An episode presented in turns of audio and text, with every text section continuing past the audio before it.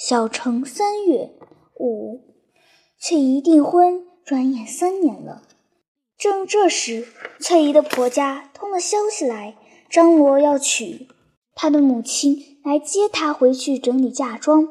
翠姨一听就得病了，但没有几天，她的母亲就带她到哈尔滨采办嫁妆去了。偏偏那带着她采办嫁妆的向导，又是哥哥给介绍来的他的同学。他们住在哈尔滨的秦家岗上，风景绝佳，是洋人最多的地方。那男学生的宿舍里边有暖气、洋床。翠姨带着哥哥的介绍信，像一个女同学似的被他们招待着，又加上已经学了俄国人的规矩，处处尊重女子，所以翠姨当然受了他们不少的尊敬，请她吃大菜，请她看电影。坐马车的时候，上车让他先上；下车的时候，人家扶他下来。他每一动，别人都为他服务。外套一脱就接过去了。他刚一表示要穿外套，就给他穿上了。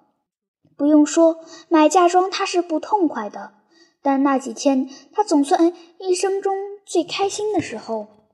他觉得，到底是读大学的人好。不野蛮，不会对女人不客气，绝不会像他的妹夫常常打他的妹妹。这一经到哈尔滨去买嫁妆，翠姨就更不愿意出嫁了。她一想那个又丑又小的男人，她就恐怖。她回来的时候，母亲又接她来到我们家来住着。她说的家里又黑又冷，说她太孤单可怜。我们家是一团暖气的。到了后来。他的母亲发现他对于出嫁不太热心，该剪裁的衣裳他不去剪裁，还有一些零碎的还要去买的，他也不去买。做母亲的总是常常要加以督促。后来就要接他回去，接到他的身边，好随时提醒他。他的母亲以为年轻的人必定要随时提醒的，不然总是贪玩。而况出嫁的日子又不远了，或者就是二三月。想不到外祖母来接他的时候，他从心的不肯回去。他竟很勇敢地提出来他要读书的要求。他说他要读书，他想不到出嫁。开出外祖母不肯。到后来，他说若是不让他读书，他是不出嫁的。外祖母知道他的心情，而且想起了很多可怕的事情。外祖母没办法，依了他，给他在家里请了一位老先生。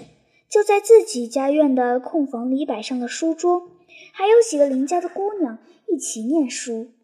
翠姨白天念书，晚上回到外祖母家，念了书不多日子，人就开始咳嗽，而且整天闷闷不乐的。她的母亲问她有什么不如意，陪嫁的东西买的不顺心吗？或是想到我们家玩吗？什么事都问到了。翠姨摇着头说不是。过了一些日子。我的母亲去看翠姨，带着我的哥哥。他们一看见她，第一个印象就觉得她苍白了不少，而且母亲断言地说她活不久了。大家都说是念书累的，外祖母也说是念书累的，没有什么要紧的。要出嫁的女儿们总是先前瘦的，嫁过去就要胖了。而翠姨自己则点点头，笑笑，不承认，也不加以否认，还是念书，也不到我们家里来了。母亲接了几次也不来，回说没有功夫。翠姨越来越瘦了。哥哥去到外祖母家看了她两次，也不过是吃饭喝酒，应酬了一番，而且说是去看外祖母的。在这里，年轻的男子去拜访年轻的女子是不可以的。哥哥回来也并不带回什么欢喜或是什么新的忧郁，还是和大家一样打牌下棋。翠姨后来支撑不了了，躺下了。她的婆婆听说她有病，就要娶她，因为花了钱，死了不是可惜了吗？这一种消息，翠姨听了，病就更加严重。婆家一听她病重，立刻要娶她，因为在迷信中有这样一章。病新娘娶过来一冲就冲好了，翠姨听了只盼望赶快死，拼命的糟蹋自己的身体，想死得越快一点越好。母亲记了翠姨，叫哥哥去看翠姨，是我母亲派哥哥去的。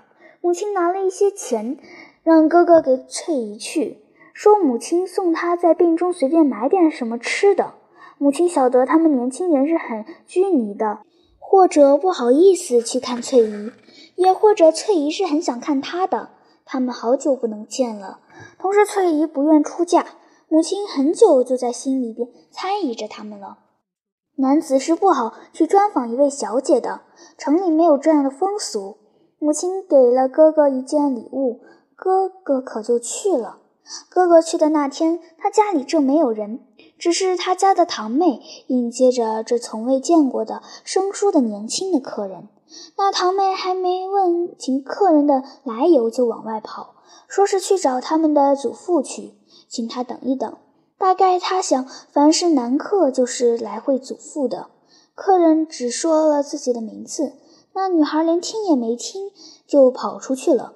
哥哥正想翠姨在什么地方，或者在屋里吗？翠姨大概听出什么人来了，她就在里边说：“请进来。”哥进去了，坐在翠姨的枕边。他要去摸一摸翠姨的前额是否发热。他说：“好了点吗？”他一伸出手去，翠姨就突然拉着了他的手，而且大声地哭了起来，好像一颗心也哭了出来似的。哥哥没有准备，就很害怕，不知道说什么做什么。他不知道现在应该是保护翠姨的地位，还是保护自己的地位。同时听得见外边已经有人来了，就要开门进来了，一定是翠姨的祖父。翠姨平静地向他笑着说：“你来的很好，一定是姐姐告诉你来的。我心里永远惦记着她，她爱我一场，可惜我不能去看她了。”我不能报答他了，不过我总会记起他家里的日子的。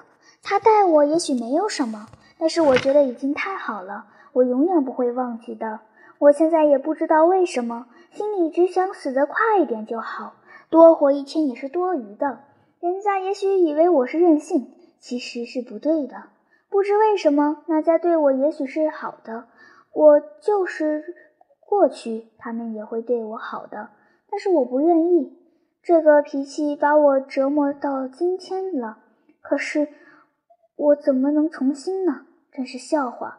谢谢姐姐，她还惦记着我，请你告诉她，我并不像她想的那么苦呢，我也很快乐。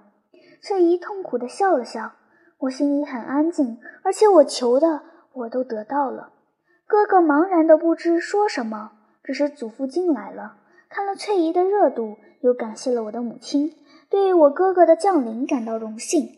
他说：“请我的母亲放心吧，翠姨的病马上就会好的，好了就嫁过去。”哥哥看了翠姨就退了出去，从此再没有看见她。哥哥后来提起翠姨，常常落泪。他不知翠姨为什么死，大家也心中纳闷儿。